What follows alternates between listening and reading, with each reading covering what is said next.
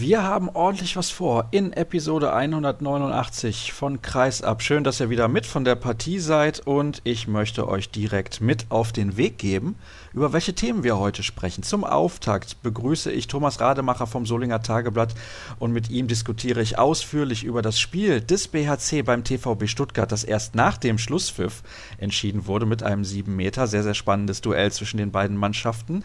Ich begrüße von den Ruhrnachrichten aus Dortmund Sascha Klaverkamp, denn da gab es ein eine sehr kuriose Trainerentlassung oder war es wirklich eine Entlassung bei den Handballfrauen von Borussia Dortmund? Das werden wir thematisieren. Und im Interview der Woche begrüße ich Robert Weber vom SC Magdeburg und ich kann jetzt schon versprechen, er hat kein Blatt vor den Mund genommen und war sehr, sehr offen und ehrlich in seiner aktuellen Situation sicherlich bemerkenswert. Aber zunächst, ich habe es gerade schon angekündigt, sage ich Hallo an Thomas Rademacher. Hallo Tom.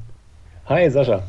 Es gibt ja auch ein paar interessante Ergebnisse zuletzt in den vergangenen Tagen im Handball, die ich euch nicht vorenthalten möchte, beziehungsweise die Ergebnisse kennt ihr ja längst, das ist klar, aber die Rhein-Neckar-Löwen haben zu Hause nur unentschieden gespielt gegen Leipzig und Leipzig verliert dann in eigener Halle gegen Wetzlar. Sehr, sehr erstaunlich. Bietigheim kommt zum ersten Sieg im Derby, so nennen sie es zumindest da unten, sind ja doch ein paar Kilometer zwischen den beiden Mannschaften, gegen Frisch auf Göppingen, knapp gewonnen mit 30 zu 29. Flensburg, vor kurzem erst in Nord gewonnen, die zu Hause in der Champions League eigentlich nie verlieren und dann Heimniederlage gegen Zagreb. Also es ist schon sehr, sehr kurios und kurios war auch das Spiel zwischen dem TVB Stuttgart und dem Bergischen HC, denn eigentlich hatte ich die ganze Zeit das Gefühl in der zweiten Halbzeit, da kann nichts mehr schiefgehen für den BHC.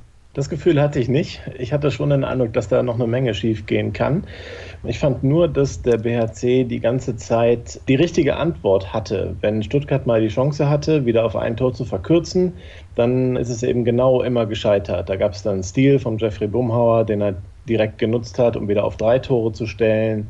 Oder auch mal eine Parade und dann im Gegenzug wieder, wo dann wieder auf drei Tore gestellt wurde.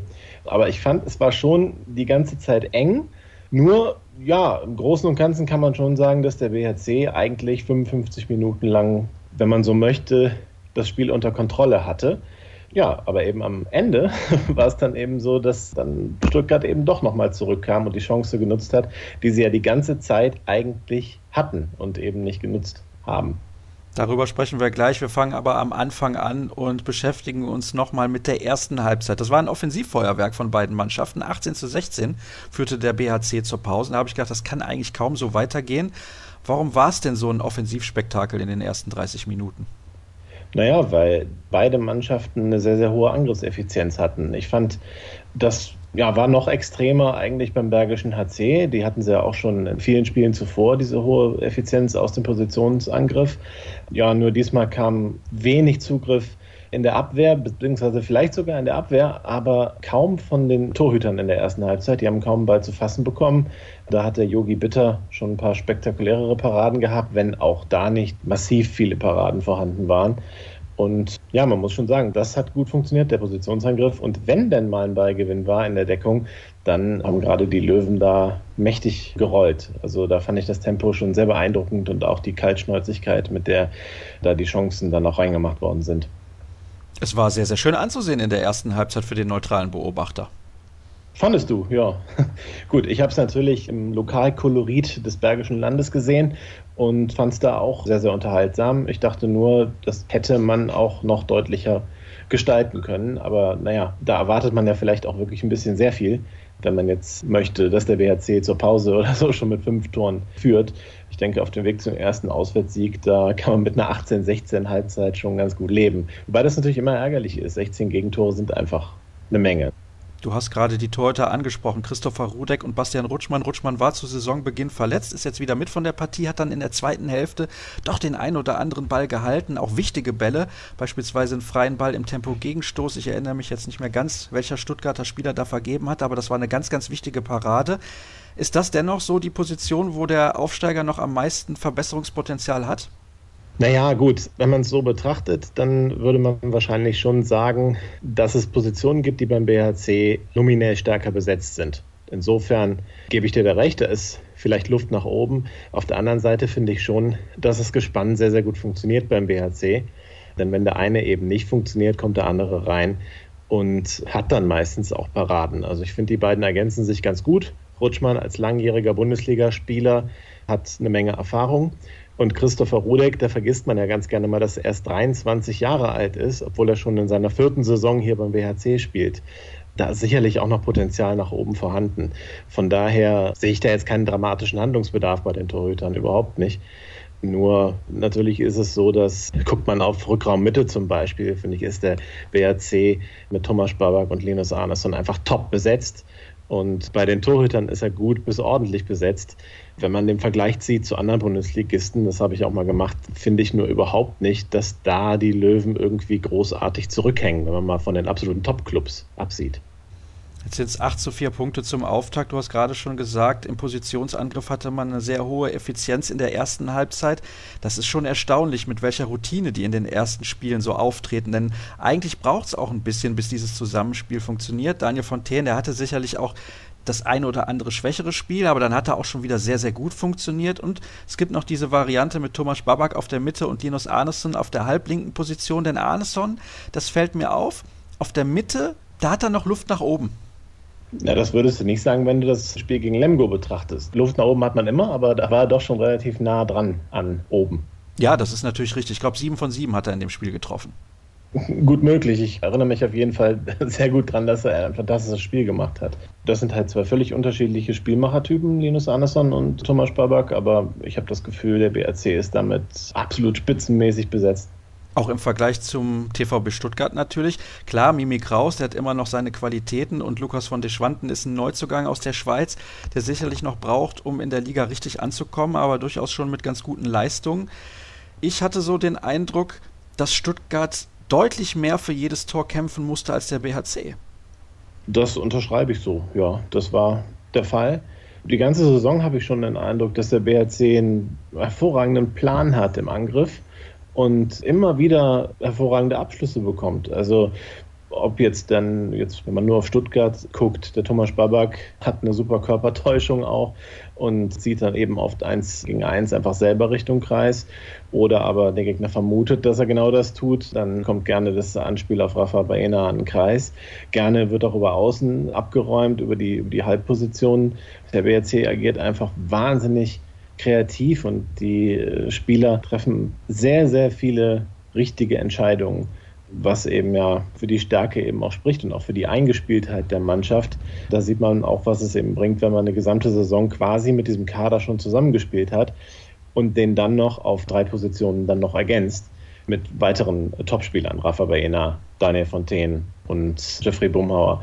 Das sind ja wirklich drei sehr erfahrene Bundesligaspieler. Dazu hat man noch Yannick Fratz bekommen auf rechts außen. Der spielt noch nicht so eine große Rolle. Aber die drei sind natürlich schon echte Verstärkungen. Na, so wie Arno Gunnarsson auf rechts außen spielt, da wird es für Yannick Fratz natürlich relativ schwierig, Spielzeit zu bekommen, aber es gab ja schon Einsatzminuten für ihn in dieser Saison, was auch daran liegt, dass man beispielsweise in einigen Partien sehr, sehr souverän agiert hat gegen Erlangen und dann auch gegen Lemgo. Also ich finde das sehr, sehr beeindruckend und sehr souverän, wie man das da teilweise auch spielt, denn man könnte denken, wenn man zur Pause hoch gegen Lemgo führt, dann bricht man in der zweiten Halbzeit eventuell ein, weil der Fokus total weg ist. Aber dennoch, das wurde sehr, sehr souverän runtergespielt.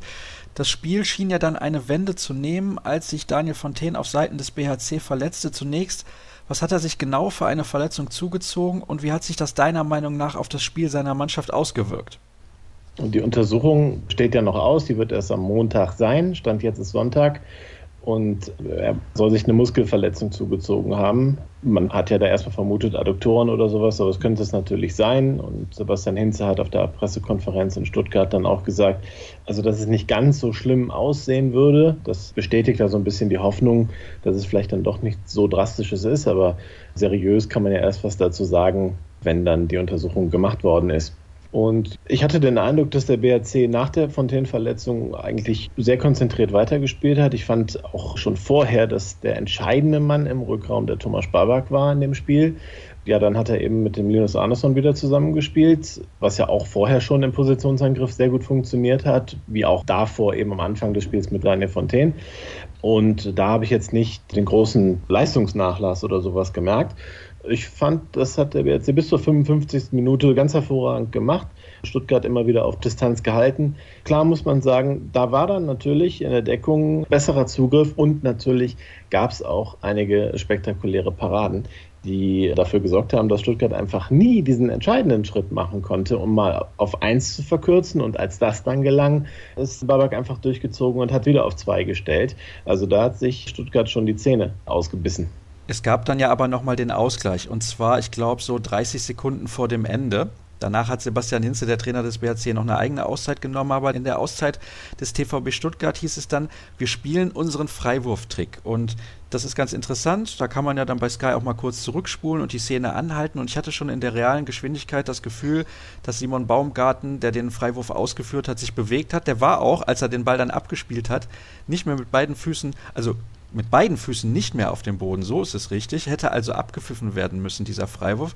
Dann haben sie getroffen und im Gegenzug gab es dann aber mit Abpfiff nochmal einen 7 Meter für den Bergischen HC, wenn auch umstritten, aber den hat Jeffrey Boomhauer dann relativ eiskalt reingemacht, muss man dann auch erstmal so in den Winkel ziehen.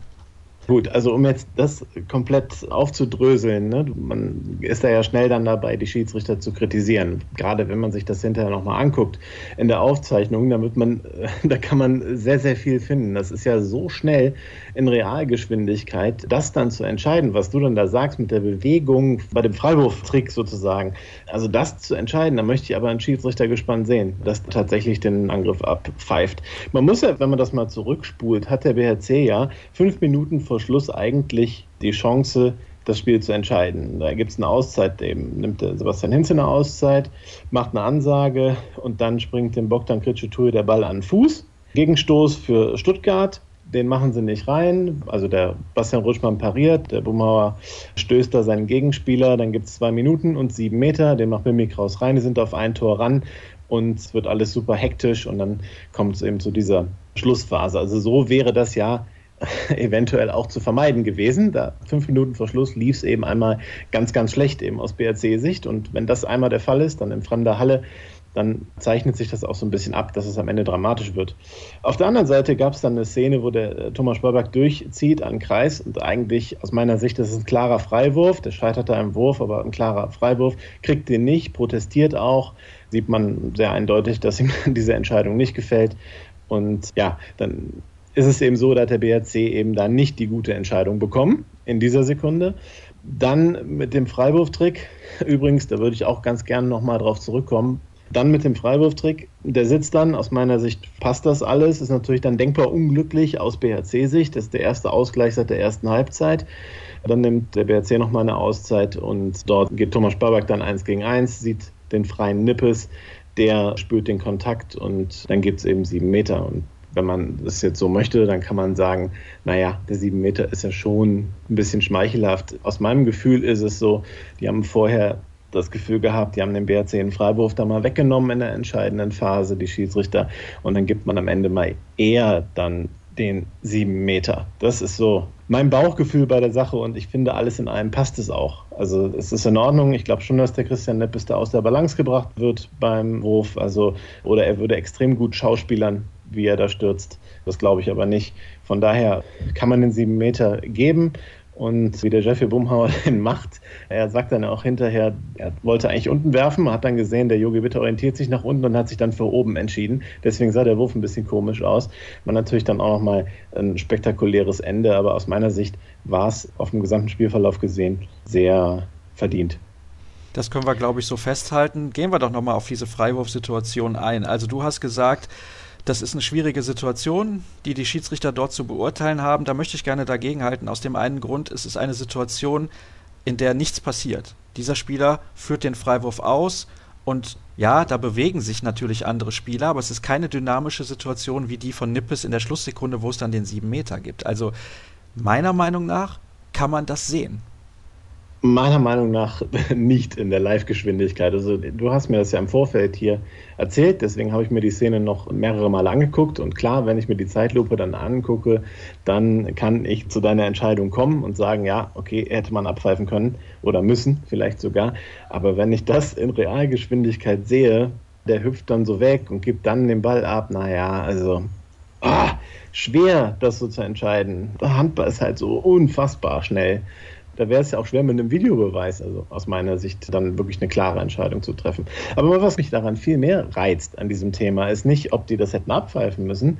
Was mich reizt, ist, auf Sky hört man ganz bequem diesen Auszeiten zu. Und man wusste vorher, wenn man sich das anguckt im Fernsehen, dass der Robert Markotic werfen wird als Zuschauer. Auch jetzt nicht nur fünf Sekunden bevor das dann passiert, sondern wirklich, ich sag mal, 30 bis 40 Sekunden bevor das passiert. Wusste man das. Der BHC wusste es natürlich nicht. Und deswegen funktioniert der Trick. Oder ein bisschen glücklich geht dabei vielleicht auch rein, spielt ja gar keine Rolle, aber es funktioniert. Wenn der BHC das wüsste, würde es ja nicht funktionieren. Da sind wir uns einig, Sascha, richtig? Davon gehe ich mal aus, dass sie das dann verhindern so. können, wenn sie wissen, welcher Trick gespielt wird. So, ist es denn nicht naheliegend, dass Vereine anfangen werden, das auszunutzen? Also, dass man jemanden hat, der die Informationen irgendwie transportiert. Gerade in so einer kritischen Situation, also wenn man mal guckt auf die National Football League, da wäre es undenkbar, dass jemand ein Timeout abhört absolut undenkbar. Die sind so paranoid, dass die mit der Hand vorm Mund die Dinge besprechen. Im Baseball ist es auch so in den USA. Da kann man nicht mal die Lippen sich bewegen sehen, um abzuschätzen, was die da sprechen. Und hier ist es ganz normal üblich, dass man sich so eine Auszeit anhört. Also vielleicht übertreibe ich jetzt, aber ich wittere da irgendwann den ganz großen Skandal in Form einer Spionage. Irgendwo bei irgendeinem Verein in der Bundesliga. Aber das Schöne ist, alle hören Kreis ab, also die ganze Welt, minus sehr, sehr viele, hören Kreis ab und die haben das jetzt gehört und dann kann man nur hoffen, dass die Vereine das nicht machen. Weil ich muss ganz ehrlich sagen, ja, vielleicht liegt das nahe, das zu tun, aber ganz ehrlich, das sind doch alles Sportsleute. Also wer meint, auf diese Art und Weise sich Punkte erschleichen zu müssen oder sich einen Vorteil erschleichen zu müssen, könnte ich dann überhaupt nicht nachvollziehen. Dementsprechend, es ist ja auch nicht passiert in diesem Fall. Klar, hätte man machen können, aber ich bin ganz ehrlich, das traue ich denen auch irgendwie nicht zu. Handball ist dann doch so ein fairer Sport, dass man das eigentlich nicht macht und dementsprechend es ist gekommen, wie es gekommen ist. Am Ende hat der Bergische HC gewonnen und ich sehe bei den Kollegen von Handball World gibt es schon eine Umfrage. Schafft der Aufsteiger am Ende einen einstelligen Tabellenplatz? Also momentan sieht es natürlich sehr, sehr gut aus. Wenn Kiel ein Nachholspiel noch gewinnt oder die Füchse entsprechend hoch, könnte man auf sechs oder sieben zurückfallen. Aber acht zu vier Punkte ist natürlich ein sehr, sehr guter Saisonstart und ich denke, beim Abstieg wird man rein gar nichts zu tun haben. Das ist tatsächlich auch mein Gefühl. Das habe ich auch vorher gesagt. Ich hatte, glaube ich, getippt zwölfter Platz, richtig? Und ich denke, dass es immer noch sehr, sehr realistisch ist, denn der Anfangsspielplan ist auch nicht total ungünstig für den BHC. Und dass es jetzt 8 zu 4 Punkte sind, ist sicherlich überraschend, aber auch keine absolute Sensation. Denn ich fand von vornherein den Kader hervorragend besetzt. Und es stimmt eben, was Gegner ganz gerne sagen, der BHC ist eben nicht der ganz normale Aufsteiger. Ob das dann ein einstelliger Tabellenplatz wird, ist ja letztendlich völlig egal. Ich habe nur das Gefühl, dass man mit dem Abstieg tatsächlich gar nichts zu tun haben wird. Aber ich glaube auch, dass es irgendwann mal einen Dämpfer geben wird. Und es wird sicherlich auch mal zwei oder drei Niederlagen in Folge werden eben passieren. Ja, und irgendwann verliert man eben auch mal ein Spiel unglücklich. Wenn jetzt das Spiel in Stuttgart knapp verloren worden wäre oder es wäre auch nur beim Unentschieden geblieben, das wäre ja schon irgendwie gefühlt, das Unentschieden wäre gefühlt irgendwie eine Niederlage gewesen und dann muss man halt auch erstmal sehen, wie geht die Mannschaft mit so einem Misserfolg dann um. Also in einem Spiel, das man hätte gewinnen können. Du hast es gesagt, der Spielplan meint es ganz gut mit dem Bergischen HC. Am kommenden Wochenende empfängt man die SG BBM Bietigheim, die aber natürlich jetzt mit sehr viel Selbstvertrauen nach Solingen reisen wird. Und dann wird man mal sehen, wie offen dieses Spiel von den Gästen dann gestaltet werden kann. Tom, recht herzlichen Dank für deine Einschätzung rund um diese doch sehr, sehr spannende Partie. Es gab heute einige interessante Spiele, beziehungsweise gestern. Also wir zeichnen diesen Teil der Sendung ja schon am Sonntagabend auf, aber ihr merkt, die Handball-Bundesliga ist und bleibt spannend. Dann bleibt ihr übrigens auch hoffentlich jetzt dran, denn gleich geht's weiter hier bei Kreisab und die Themen, die spannenden, gehen uns, glaube ich, in dieser Sendung sicherlich nicht aus. Bis gleich. Wir machen weiter mit der aktuellen Ausgabe von Kreisab und ich kann eine Information nachreichen bezüglich der Verletzung von Daniel Fontaine. Der Kollege Thomas Rademacher hatte gestern in der Aufzeichnung gesagt, es sieht wahrscheinlich nicht ganz so schlimm aus, aber das tut es nun doch, denn der Rückraumspieler des BHC hat sich einen Teilabriss der Adduktoren im rechten Oberschenkel zugezogen und wird seinem Verein bis zum Jahresende nicht zur Verfügung stehen. Da wünschen wir natürlich gute Besserung. Eine Nachverpflichtung wird es allerdings seitens der Bergischen Löwen nicht geben. Und jetzt kommen wir zum nächsten Thema hier bei uns in der Sendung und Ja, bei den Handballdamen von Borussia Dortmund ging es zuletzt durchaus kurios zu. Darüber spreche ich mit dem Kollegen Sascha Klaverkamp von den Ruhrnachrichten. Moin Sascha, ich grüße dich. Moin, ich grüße dich auch. Ja, was war denn so kurios? Vielleicht kannst du das mal ganz kurz zusammenfassen für uns. Ja, zu Beginn der vergangenen Woche trudelte plötzlich die Pressemitteilung ins Haus, der BVB und Trainer Norman Rentsch gehen getrennte Wege. Deswegen so plötzlich, weil es hatte sich vorher eigentlich nichts angedeutet und sie arbeiten ja auch erst seit wenigen Wochen zusammen. Und als Grund wurde in der Pressemitteilung genannt, dass man festgestellt habe, dass die Entfernung vom Wohnort des Trainers im Erzgebirge bis zur Arbeitsstätte nach Dortmund doch zu weit sei. Und deswegen das nicht vereinbar sei, da ein richtiges Coaching zu gewährleisten. Das hat uns natürlich sehr stutzig gemacht, das Ganze. Das macht mich auch relativ stutzig, muss ich ehrlich sagen, denn das hätte man vorher wissen können. Das wusste man auch vorher, denn wir haben natürlich mit allen Beteiligten gesprochen und Trainer Norman Rentsch sagt, was der BVB da in seiner Pressemitteilung geschrieben hat, das stimmt so nicht. Natürlich waren wir bewusst, dass da fünf Autostunden zwischenliegen und diese Einschätzung, dass ich das trotzdem hinkriege, hat sich auch innerhalb der ersten sechs, acht Wochen des Arbeitens hier nicht geändert und die Familie stand auch weiterhin hinter seinem Entschluss, das so zu tun und das war gar nicht der wirkliche Grund für die Trennung. Bevor wir dann auf den möglichen Grund eingehen, wie war denn die Regelung? Wie viele Tage in der Woche war Rentsch denn in Dortmund? Also das ist ja genau das, woran es sich entzündet, dass es da widersprüchliche Angaben gibt. Einmal die Angaben des Vereins, dessen Abteilungsvorstand im Handball sagt, nein, wir haben natürlich vom Cheftrainer verlangt und das auch so vereinbart, dass der im Grunde immer hier ist. Und da gab es keine Absprachen, dass der mal häufiger nach Hause darf zwischendurch. Anders sagt es Norman Rentsch. Der sagt, von vornherein gab es die Absprache, dass ich freitags und montags nach Hause darf, um die Familie zu besuchen und dass an diesen Tagen eben im Training Regeneration oder eben Athletiktraining gemacht wird, wo ich nicht dabei sein muss. Und ohne diese Abstimmung mit freitags, montags nach Hause hätte ich den Job in Dortmund niemals angenommen. Das ist auch deswegen irgendwie verwunderlich, denn normalerweise spielt man in der Frauenbundesliga am Samstag. Heißt, er wäre beim Abschlusstraining am Freitag gar nicht dabei gewesen. Also das kann ich gar nicht nachvollziehen, sowas. Ja, also er erklärt das so, dass er eben von seiner Trainingssteuerung her weg ist von dem klassischen Abschlusstraining, was wir aus vielen Sportarten kennen. Seine Trainingssteuerung, hat er mir erklärt, sieht so aus, dass er eben in der Woche intensiv trainiert, sich auf den Gegner vorbereitet und dass die Mannschaft eben am Tag vor einem Spiel eher durchschnaufen, regenerieren soll, ein bisschen individuell arbeiten soll, aber nicht nochmal powert im Training, sondern so ein bisschen runterfährt, um dann am Tag zum Spiel dann wieder Vollgas zu geben. Wie war denn das Verhältnis von Rentsch zu den Spielerinnen? Rentsch sagt, es war spitze und das bestätigen uns auch unabhängig voneinander bestimmt fünf, sechs Spielerinnen, die wir mittlerweile gesprochen haben. Die sagen alle, das Training war super.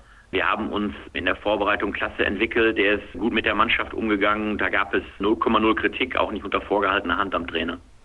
Das heißt also, die Spielerinnen konnten damit leben, dass der freitags und montags nicht da war. Wenn es so gewesen wäre, hätten sie wahrscheinlich damit leben können. Aber Rentsch sagt, diese Absprache, die er seiner Aussage nach gegeben hat, hätte er gar nicht in der Zeit, seitdem er hier arbeitet, durchziehen können, weil eben durch Termine und sonstige Verpflichtungen des Vereins er es im Grunde nie geschafft hat, freitags nach Hause zu fahren, sondern er musste immer hier arbeiten. Und letztlich hat es sich dadurch auch so hochgeschaukelt. Ne? Er hat dann irgendwann gesagt, das geht so nicht und wir hatten noch eine Absprache und der Verein hat gesagt, nö, die Absprache gab es nicht und ja, so konnte man dann nicht mehr miteinander und musste sich trennen. Wenn ich dich jetzt richtig verstehe, hat dann der Verein bewusst Termine freitags gelegt, damit Rentsch nicht nach Hause kann? Das kann man jetzt so reininterpretieren, aber es ist zumindest so, dass Rentsch sagt, es war ihm nicht möglich, freitags nach Hause zu fahren. Er hat es, glaube ich, nach eigener Aussage einmal geschafft, binnen acht Wochen freitags dann nach Hause zu fahren. Ansonsten hatte er dann Verpflichtungen hier und konnte nicht. Woran das lag, kann nur er sagen oder kann auch nur der Verein sagen. Also, wenn ich das mal kurz so feststellen darf, da scheint irgendjemand es nicht ganz so sehr mit der Wahrheit zu haben. Das ist natürlich im Profisport und auch das ist ja in der ersten Frauenbundesliga durchaus so. Da sind ein paar Profispielerinnen mit dabei. Ist das sicherlich nicht der richtige Weg, um erfolgreich zu arbeiten. Nun ist es so, du hast eben angedeutet, es könnte mögliche andere Gründe haben, warum man sich von ihm getrennt hat für diejenigen, die nicht wissen, was da im Vorfeld los war, man hat ja eine Trainerin beurlaubt, die eigentlich noch Vertrag hat, Ildiko Bana, und hat sich dann mit Norman Rentsch entschieden, einen neuen Trainer von extern dazu zu holen. Der sollte einen Zweijahresvertrag bekommen, dann war es im Endeffekt nur ein Einjahresvertrag, oder wie war das genau? Ja, ganz spannend wird wenn man noch ein bisschen weiter zurückgeht. Also es gab im Januar diesen Jahres den ersten Kontakt vom BVB zu Norman Rentsch. Mensch, Herr Rentsch, wir wollen Sie verpflichten. Und da hat dann Rentsch gesagt, ja, okay, kann ich mir vorstellen, spannendes Projekt, aber zu den und den Bedingungen. So wie Rentsch sagt, hat er da schon dem BVB mitgeteilt, ich möchte gerne aufgrund der Entfernung freitags, montags nach Hause das Training so und so steuern. Und dann hat der BVB gesagt, oh nee, zu den Bedingungen können wir uns das nicht vorstellen, tut uns leid, dann müssen wir uns anders umhören. Und Rentsch hat gesagt, okay, dann können wir es nicht machen. Dann hat der BVB sich aber eine Absage eingeholt von anderen Kandidaten, mit denen er danach gesprochen hat und ist dann im März nochmal zurückgekommen zu Rentsch und hat gesagt, Mensch, jetzt wollen wir doch mit dir. Und da fragen wir uns natürlich, warum sollte Rentsch dann plötzlich von seinen Bedingungen, die er im Januar sagt, abrücken, wenn der BVB zum zweiten Mal kommt? Also spricht das von meinem Gefühl her dann eher auch dafür, dass es da Absprachen gibt, die vertraglich, schriftlich offenbar nicht fixiert worden sind, aber die irgendwie mündlich getroffen wurden. Ja, dann fing er an und er wurde mit einem Zweijahreskontrakt ausgestattet, den auch beide Seiten unterschrieben haben. Er hat zwar am 1. Juli angefangen, aber am 28. Juli wurde der Vertrag erst unterschrieben. Und dann hat man aber festgestellt, dass es da so ein bisschen knistert. Wir haben ja gerade über die Gründe gesprochen, warum man sich da nicht mehr so grün war. Ja, und dann hat man sich Ende August nochmal zusammengesetzt, BVB und Trainer, und hat sich besprochen, Mensch, was machen wir denn jetzt? Und da schon klar war, oh, das wird so ein bisschen heikel, hat man gesagt, vielleicht machen wir erstmal nur einen Jahresvertrag, weil wir vielleicht feststellen, das wird dann doch nichts. Ja, und dann hat Rentsch zwei Wochen nach diesem Gespräch dann eben von sich aus gekündigt. Er ist ja noch in der Probezeit gewesen und hat dann zu Ende Oktober seinen Vertrag gekündigt. Also das ist auch natürlich sehr, sehr kurios, dass dann der Trainer hingeht und sagt, ich habe eigentlich gar keine Lust mehr auf den Verein. Ich meine, wenn man dann am 28. Juli diesen Vertrag unterschreibt, er hat am 1. Juli schon angefangen, das alles ist schon ein bisschen, ich sag's mal so mit Vorsicht, amateurhaft. Der BVB hat zumindest in dieser Hinsicht nicht wirklich ein professionelles Bild abgegeben und nach der Vorgeschichte eben mit Ildiko Bana, wo es ja auch ein paar Querelen gab, ja, passt es so ein bisschen ins Bild, dass da im Grunde nicht alles gerade ausläuft gerade. Oh, das ist aber sehr diplomatisch formuliert von dir. Ja, man muss halt ein bisschen vorsichtig sein, weil wir alle waren bei den offenbar vier Augengesprächen zwischen dem Abteilungschef und dem Trainer, wenn es da um Absprachen ging oder auch keine Absprachen, da steht Aussage gegen Aussage, eben nicht dabei. Also wir müssen uns da schon auf unser Bauchgefühl verlassen und das ist natürlich gefährlich, weil das kann natürlich auch mal täuschen und so steht eben Aussage gegen Aussage, weil diese Vereinbarungen, an denen sich dann die Trennung quasi von Rentsch vom BVB entzündet hat, gab es eben nicht schriftlich, die gab es offenbar nur mündlich und da kann eben jetzt keiner einen Beweis vorlegen, guck mal hier, Absprachen, die getroffen wurden, wurden gebrochen. Der BVB ist dieses Jahr ja auch international mit dabei. Kann sich deiner Meinung nach ein Verein, der im Europapokal spielt, überhaupt einen Trainer leisten, der in zwei Tagen der Woche gar nicht da ist? Gute Frage. Ich halte es auch für schwierig. Andererseits, wie gesagt, geben alle Spielerinnen zu Protokoll, es war ein Top-Training, es war top organisiert, es war gut durchorganisiert. Also es wäre ja auf eine Probe angekommen. Also ich glaube, man hätte ja noch an der Stellschraube drehen können, wenn es heißt, hey, es funktioniert gerade nicht so und wir stellen fest, mit der Regelung kommen wir nicht klar, da müssen wir was tun. Aber das nach zwei Spielen zu tun, von denen man in der Bundesliga, von denen man eins verliert und eins unentschieden spielt, ist natürlich vor dem Hintergrund ein bisschen früh, das zu beurteilen. Also die richtigen Prüfsteine kamen ja noch gar nicht und die Entwicklung dieses Teams war ja noch, im Grunde steckt sie ja noch in den Kinderschuhen, die war ja noch gar nicht, gar nicht wirklich weit vorwärts gekommen. Und das ist eben so schade, dass man nicht weiß, Mensch, wie wäre es mit Rentsch weitergelaufen? Wenn man hört, es klappte alles gut und Spielerinnen super drauf und zufrieden, dann ist es natürlich schwierig oder schade, dass man nicht weiß, welchen Weg dieses Projekt genommen hätte. Und jetzt kommen wir dann zurück zu der Frage, du hast ja ganz am Anfang angedeutet, es könnte andere Gründe haben. Hat es denn deiner Meinung nach andere Gründe? Also vielleicht dann doch sportliche, dass man nach zwei Spielen und eben nur einen Punkt gesehen hat, hm, das wird nichts. Wenn man die Stimmen so zusammennimmt, dann hat es nicht sportliche Gründe, sondern hat es in der Tat die Gründe, dass man festgestellt hat, Trainer und Abteilungsspitze können nach dem, was da vorgefallen ist, nicht mehr zusammenarbeiten. Und die Entfernung ist dann, wenn man so will, nicht vorgeschoben, der Grund, aber entzündet, wie gesagt, hat sich alles an diesem Widerspruch. Der eine sagt, es gab Absprachen, der andere sagt, es gab sie nicht. Und wenn dann das Tischtuch so zerschnitten ist, dass eben der Trainer mit dem Chef der Abteilung nicht mehr kann, dann muss einer die Konsequenzen ziehen. Das hat in diesem Falle der Trainer getan. Wie sieht denn jetzt die Nachfolgeregelung aus und gibt es eventuell sogar die Möglichkeit, dass Ildeko Bana nach Dortmund zurückkehrt? Kannst du dir das vorstellen? Da es ja auch Stress mit dem Abteilungsvorstand und Ildiko Bana gab, kann ich mir nur ganz, ganz schwer vorstellen, dass es da einen Weg zurück gibt. Ich glaube auch nicht, dass sie wollen würde nach der Art ihres Abgangs und der vorzeitigen Trennung. Im Moment coacht Gino Smith die Mannschaft, der ja eigentlich jetzt zu Saisonbeginn geholt wurde, um die Nachwuchsabteilung so ein bisschen zu professionalisieren beim BVB und das da vorwärts zu bringen. Der übernimmt jetzt interimsmäßig. Der sagt uns auch, ja, ich möchte natürlich auch und habe das ja auch schon getan, auch Profiteams trainieren, auch im Seniorenbereich und kann mir das vorstellen. Aber der BVB sagt erstmal, Gino Smith ist die super Interimslösung für sie, weil er eben die Mannschaft kennt und weil er eben auch da ähm, vom, vom Handballverständnis her ein Profi ist und das auch auf gutem Niveau weitergeht.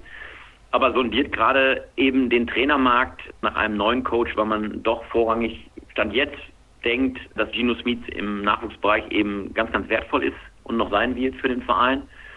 Und ich kann mir nur vorstellen, wenn eben die Trainersuche jetzt so quasi seitdem die Saison läuft, ist es natürlich auch schwierig, einen adäquaten Coach zu kriegen. Wenn die schief geht, dass dann Smith womöglich eine längere Zeit auf der Bank sitzen wird. Dann abschließend dazu noch eine Frage. Hat man sich im Endeffekt verzockt bei den Verhandlungen mit André Fuhr von der HSG Blomberg-Lippe, der dann zu den Tussis nach Metzingen gegangen ist? Ja, verzockt weiß ich nicht. Bei den Verhandlungen war ich auch nicht dabei, aber ich glaube, der BVB war zu dem Zeitpunkt so ein bisschen unter Druck auch einen neuen Trainer oder eine neue Trainerin zu präsentieren.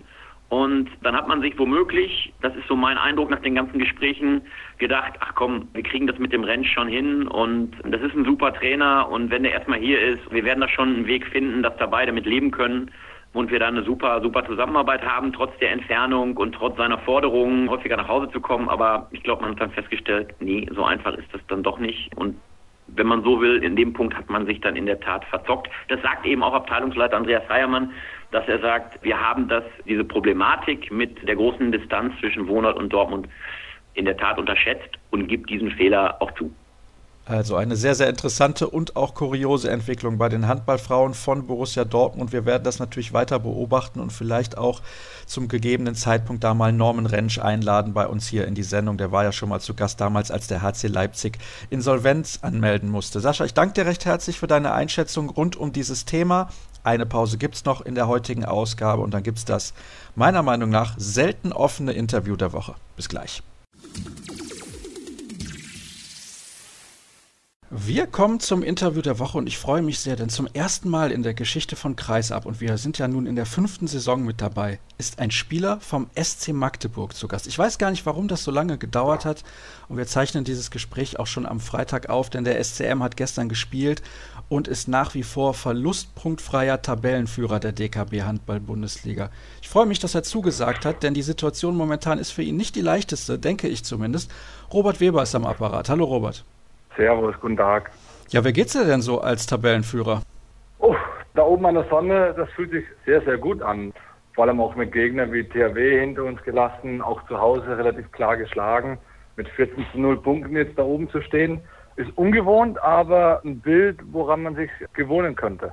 Woher nimmt denn die Mannschaft deiner Meinung nach das Selbstvertrauen, das sie momentan so auszeichnet? Ja, ich glaube, dass wir einfach sehr, sehr gut eingespielt sind. Wir hatten in den letzten zwei, drei Jahren kaum Veränderungen im Kader, haben dieses Jahr nur mit Albin Lagergren auf dem rechten Rückraum einen neuen Spieler dazu bekommen, der auch auf Anhieb eingeschlagen ist und der sehr, sehr mannschaftsdienlich spielt und vorne wie hinten auch seinen Job macht. Und die anderen, was auch sehr, sehr wichtig für uns war, alle gesund geblieben sind, auch über die Vorbereitung hin.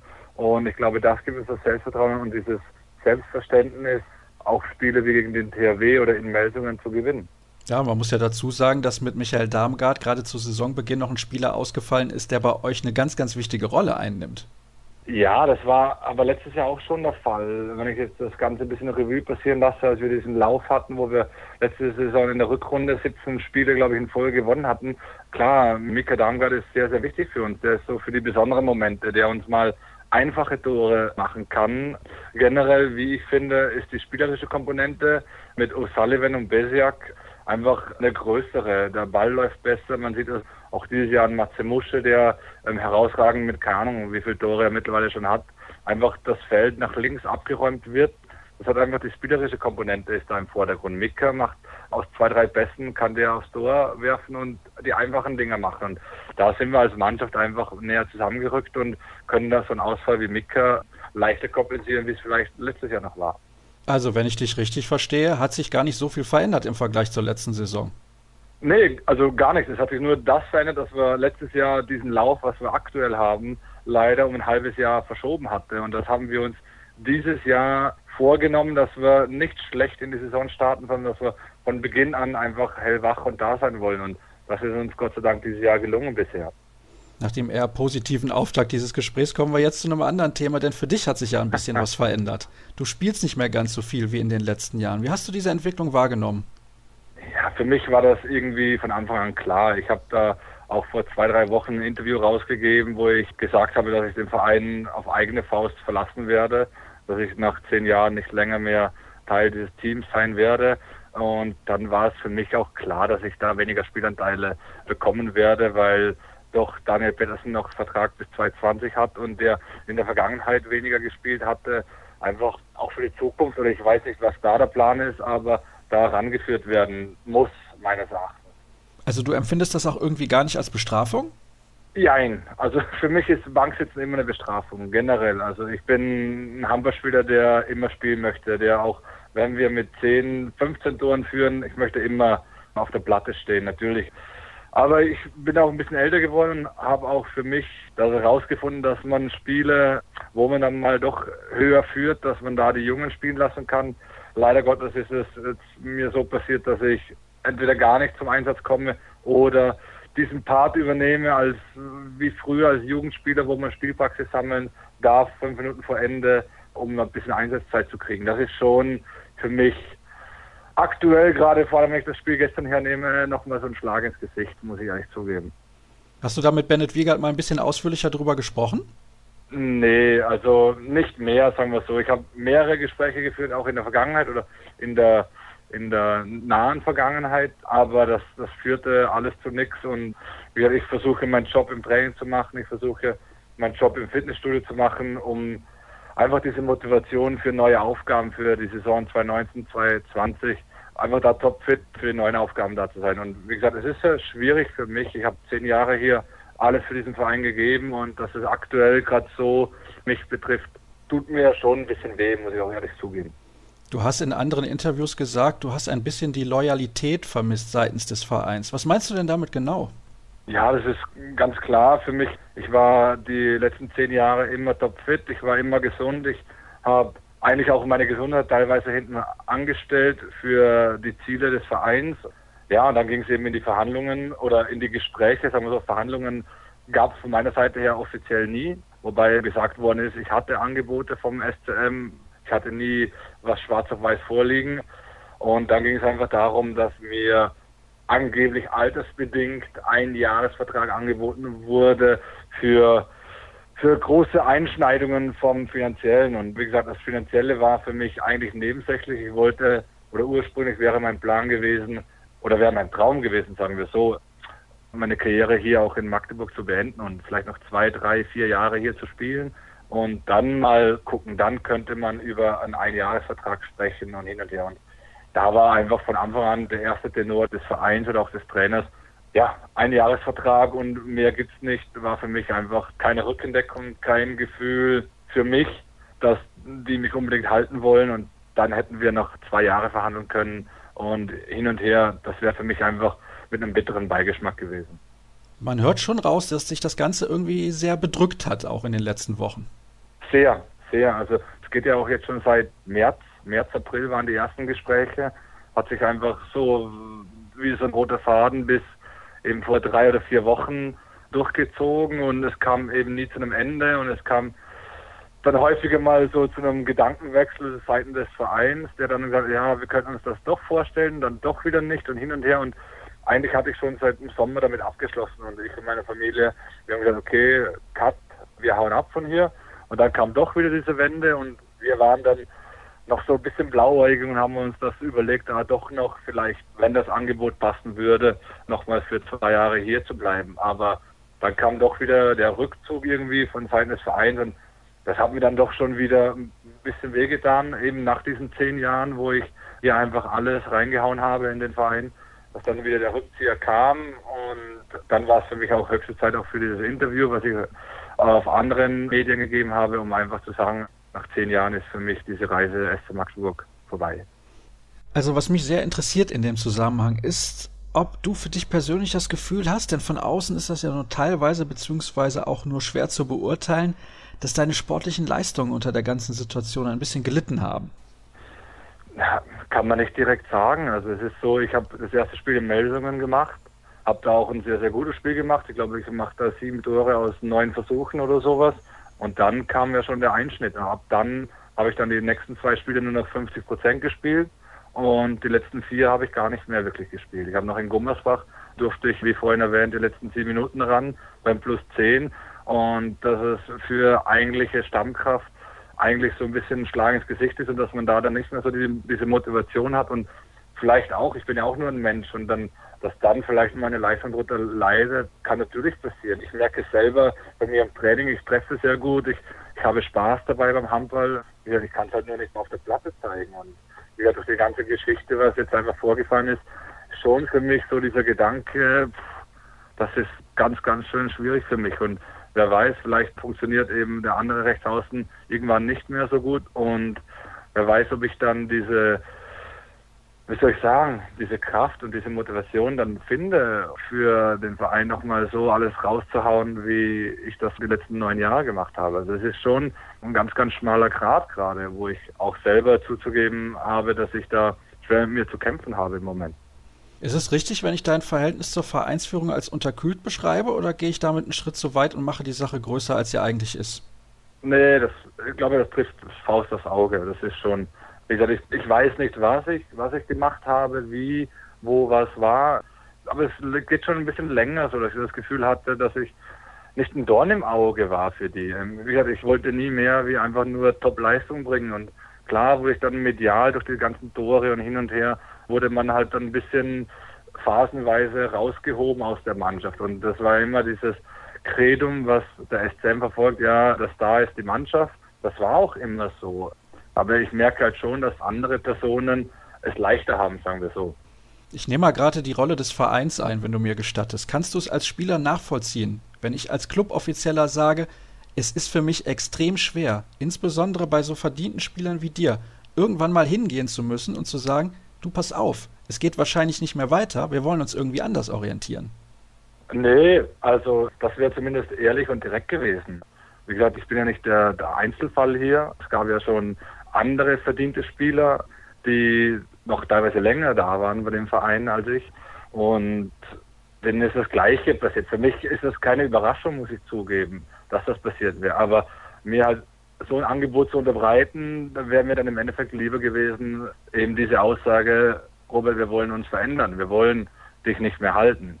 Das Problem in meinen Augen war einfach, es gab halt keine Gründe dafür, das zu sagen. Wie gesagt, ich habe nie irgendwie gegen jemanden gearbeitet, ich habe nie irgendwie irgendwie nur halbgar trainiert. Ich wollte immer den Erfolg für die Mannschaft. Natürlich, der persönliche Erfolg ist auch natürlich auch da, den ich erreichen will. Das ist logisch, weil ich mein Ziel war immer in den Köpfen der Menschen hier in Magdeburg zu bleiben. Und ich denke, das habe ich zumindest geschafft. Aber generell ist es halt, ja, es gibt halt keine, für mich keine Gründe. Es gibt weder finanziell, weder altersbedingt, weder leistungsbedingt, wo man sagen muss, wir wollen dich weghaben, mehr oder weniger. Und da bleibt mir halt nur dieser Gedanke, ja, es ist halt eine persönliche Angelegenheit.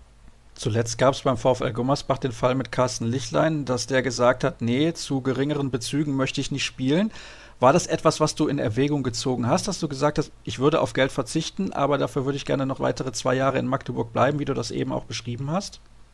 Wäre, wäre vielleicht der Fall gewesen, wenn man die letzten zwei Jahre vielleicht anders mit mir umgegangen wäre. Dann auf jeden Fall. Jetzt sage ich, durch das, dass ich mich entschieden habe, nicht mehr beim SC Magdeburg nächstes Jahr tätig zu sein, ist es mir auch gar nicht abhängig, was ich verdiene oder welche Bezüge ich bekomme. Wie gesagt, ich, ich habe mein Herz und meine Leidenschaft die letzten zehn Jahre oder die letzten neun und werde das dieses Jahr auch versuchen noch hinzubekommen. Jetzt sage ich so, ich bin offen für alles und jetzt ist mir mehr oder wichtiger, irgendwo zu spielen, wo ich weiß, wo der Trainer, wo die Vereinsführung, wo sagen, hey cool, der Weber spielt bei uns, der will bei uns spielen und auch wenn ich dann einen Verzicht hätte oder finanziellen Verzicht hätte, würde ich das machen, weil für mich die letzten zwei Jahre einfach immer wieder, es gab immer wieder so kleine Ärgernisse, wo ich mir dachte, ja, wieso habe ich den Absprung nicht früher gemacht? Und jetzt habe ich mich das getraut, Gott sei Dank, weil ich habe mich immer auf der sicheren Seite gefühlt hier beim SCM. Ich habe hier ein Haus gekauft vor zwei Jahren. Ich habe ich hab einen richtigen Magdeburger Junge hier großgezogen und das wäre dann schon so für mich so ein Stück Heimat einfach auch gewesen. Und jetzt sage ich halt, nee, das ist halt nicht mehr das, was es früher mal war. Und deswegen habe ich auch gesagt, egal was kommt, klar ist finanziell auch wichtig, aber das ist für mich jetzt zweitrangig. Ich möchte wieder einfach glücklich und zufrieden sein und irgendwie das Gefühl haben, gewollt zu werden, weißt du, das war für mich jetzt im Vordergrund. Du hast jetzt gerade gesagt, dass Magdeburg für dich ein Stück Heimat geworden ist. Aber können denn zwei mhm. Jahre, mhm. wo die Verantwortlichen oder wer auch immer mit dir nicht ordentlich umgegangen sind, das kaputt machen? Weil das kann ich mir ehrlich gesagt nicht vorstellen, wenn du dich sportlich in der Mannschaft, auch mit den Kollegen immer sehr wohl gefühlt hast und auch anerkannt bist im Magdeburger Umfeld bei den Zuschauern. Ich kann mir nicht vorstellen, dass die sagen, wir wollen Robert Weber vom Hof jagen. Das glaube ich ehrlich gesagt nicht. Das muss doch für dich Heimat das, bleiben können, oder nicht? Ja, das ist schwierig. Ich habe ganz, ganz viele Freunde außerhalb und das ist schon, wie gesagt, in der Mannschaft, es hat sich über diese zehn Jahre so viel verändert, dass ich sagen kann, okay, mit den meisten spiele ich gerade mal ein, zwei Jahre zusammen von der Mannschaft. Ganz viele von denen, die kennen sich selber untereinander von ihren anderen Clubs, wo die dann am Ende wieder hier in Magdeburg zusammengefunden haben. Den Leuten, mit denen ich nach wie vor Kontakt habe, die sind alle schon weg aus Magdeburg wieder. Und mit denen habe ich auch weiterhin Kontakt. Und wäre für mich natürlich eine Möglichkeit gewesen, hier zu bleiben, weil wir uns auch in der Stadt einfach wohlfühlen. Ich weiß auch, dass das Publikum und die Fans auch größtenteils hinter mir steht. Aber ich weiß auch, dass der Sport sehr, sehr schnelllebig ist. Also ich habe da auch keine Bedenken, dass nach zwei Monaten, wenn ich zwei Monate weg bin, dass da der Name Weber vielleicht nur noch seltener auftaucht, wie er aktuell auftaucht. Das ist im Sport vielleicht dann auch gang und gäbe, müssen wir auch so konstatieren. Du hast immer mal wieder angedeutet, dass du in der Schule Französisch gelernt hast. Ist das so ein Wink mit dem Zaunfall, dass es für dich nach Frankreich gehen könnte, nochmal Champions League spielen? Wäre ja bestimmt auch so ein Argument bei der Wahl deines neuen Clubs, wo du sagst, ja, das ist was, das würde ich gerne nochmal machen. Auf jeden Fall. Also wenn es diese Möglichkeit gibt, dann würde ich da auf jeden Fall zuschlagen. Wie gesagt, ich bin andere Meinung wieder als Sam, die sagen, okay, ich bin ein Jahr und dann bin ich alt und dann müssen wir gucken. Nee, ich bin ganz im Gegenteil. Ich bin motivierter denn je, um nochmals richtig oben anzugreifen. Und ich bekomme halt auch das Feedback von anderen Vereinsmanagern, von anderen Trainern und hin und her, die viele gesagt haben, sie könnten sich jemanden wie mich nur in der Mannschaft wünschen. Und das sind so Momente, die mich halt aufbauen, die mir sagen, hey Robert, du hast doch sehr, sehr viel richtig gemacht. Und wie gesagt, ich gucke mir das mal so ein bisschen an und ich bin auch für jedes Land, nicht jedes Land, aber bin für viele Länder auch offen, wo ich sage, ey, wenn das ganze Rundherum-Paket passt, dann wieso nicht? Das ist alles eine Lebenserfahrung, die ich eigentlich schon früher zu Beginn meiner Karriere machen wollte. Ich war immer einer, der eigentlich so ein Zugvogel sein wollte und viel von der Welt sehen wollte. Bin dann doch eben, weil ich mich so wohl gefühlt habe hier in Magdeburg, heimisch geworden hier und bin eben zehn Jahre hier geblieben. Das heißt, wenn meine Interpretation stimmt, ein anderer Bundesligist käme auch in Frage? Auf jeden Fall, auf jeden Fall. Also für mich, da habe ich dann doch noch diese persönlichen Ziele, wo ich sage, ich möchte, ich möchte Geschichte schreiben. Ich habe in Österreich Geschichte geschrieben mit dem, was ich hier erreicht habe. Ich habe in dem Verein Geschichte geschrieben, wo ich eben Größen wie Abadi und Kretschmer in der internen ewigen Torschützenliste hinter mir gelassen habe und wo ich mir vorstellen könnte, dass das ganz, ganz schwer einzuholen ist. Aber ich lechze natürlich nach mehr. Also ich habe dann natürlich, wo ich dann sage, meine privaten Ziele, wenn ich das jetzt sagen kann, klar sehe ich die ewigen Torschützenliste vor mir, wo ich jetzt, keine Ahnung, auf Platz 9, Platz 8 irgendwo herumschwere. Klar, ich sehe andere Spieler machen das in 15, 16 Jahren, ich habe das in 10 Jahren bisher erreicht. Und wenn es die Möglichkeit auch gäbe, dann auch mal oben anzugreifen, dann vielleicht für immer in den Geschichtsbüchern der HBL zu stehen, ja, das würde mich natürlich stolz machen. Auf der anderen Seite sage ich, wenn ich irgendwo hingehen könnte, da bin ich auch so ein bisschen zweigeteilt. Ich bin gern ein Teil von der Mannschaft, wo was Neues aufbaut eventuell oder ein Teil einer Mannschaft, die um Titel spielt. Also da bin ich für alles offen, muss ich ehrlich zugeben. Bis wann willst du dich denn entschieden haben? Das lasse ich jetzt ganz in Ruhe auf mich zukommen. Also ich musste auch erstmal dieses Interview verkraften und ein bisschen wirken lassen. Teilweise kommen Anfragen oder indirekte Anfragen, die eigentlich sagen, ja, gehst eh zu einem Top-Club oder hin und her, da sind dann die Vereine ein bisschen schüchtern mir gegenüber und sagen, ja, für uns wärst du zu gut oder, oder ich weiß nicht, ob das vielleicht am finanziellen, dass die denken, ich verdiene zu gut oder keine Ahnung. Da möchte ich das Ganze noch ein bisschen mit meinem Beraterteam und so ein bisschen aufarbeiten und dann werden wir uns einfach gucken. Das ist auch eine ganz neue Situation für mich. Ich hatte das nicht. Ich habe immer relativ frühzeitig mich für den SCM entschieden und ist eine interessante Phase aktuell, weil ich möchte mal herausfinden, wohin die Reise führen könnte. Wie groß ist denn der Einfluss der Familie eigentlich bei dieser Entscheidung, wie es dann weitergeht? Du hast eben gesagt, du hast einen Magdeburger Jung sozusagen. Für den wird das sicherlich auch nicht mhm. einfach sein. Ach, Gott sei Dank ist der noch ein bisschen jünger und checkt das noch nicht so ganz. Wir haben auch schon unser Haus Gott sei Dank oder fast verkauft, muss er zugeben. Und ja, für ihn wäre es natürlich schön, zu Omi zurückzuziehen nach Österreich, aber das kommt für mich aktuell noch nicht so in Frage. Natürlich wäre ich auch gerne in Österreich oder zurück in der heimischen Liga, aber das ist für meine Ansprüche und für die Motivation, den Ehrgeiz, den ich aktuell noch pflege, einfach noch ein bisschen zu früh. Ja, und die EM im eigenen Land würdest du gerne wahrscheinlich noch auf höchstem Niveau spielen, nehme ich an. Auf jeden Fall. Und das ist ja das, was mich aktuell so ein bisschen ärgert. Da ich eben wenig spiele, sind halt die einzigen wahrscheinlich Spiele, die, wo ich Praxis sammeln kann, die Nationalmannschaftspause. Und wie gesagt, deswegen versuche ich auch möglichst gut zu trainieren im Training, da nicht irgendwie was hängen zu lassen, sondern einfach weiter Gas zu geben. Und ich weiß, dass ich immer einen kühlen Kopf bewahrt habe, auch in den wichtigen Spielen oder größtenteils in den wichtigen Spielen. Und da weiß ich, dass da nicht so viel verloren gehen kann. Robert, ich hoffe, dass dieses Interview nicht als Boomerang auf dich zurückkommt.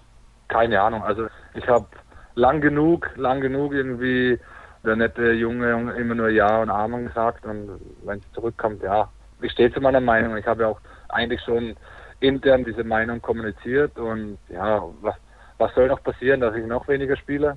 Wahrscheinlich nicht. Also, wenn ich mir die Spielzeit gegen Minden angucke, weniger geht ja nicht. Deswegen danke ich dir recht herzlich für ein selten offenes Gespräch, Gerne. denn wie gesagt, das ist nicht immer möglich, denn du hast gerade schon gesagt, wie man das intern anspricht und wie man das nach außen anspricht, das sind natürlich auch zwei unterschiedliche Paar Schuhe. Dann soll es das gewesen sein mit dieser Ausgabe von Kreisab. Alle weiteren Infos bekommt ihr unter facebook.com slash kreisab, bei Twitter at kreisab.de und bei Instagram sind wir auch zu finden unter dem Accountnamen oder dem Hashtag Kreisab. Das war's für diese Woche. Mal schauen, ob wir nächste Woche wieder so eine spannende und interessante Sendung hinbekommen. Bis dann. Tschüss.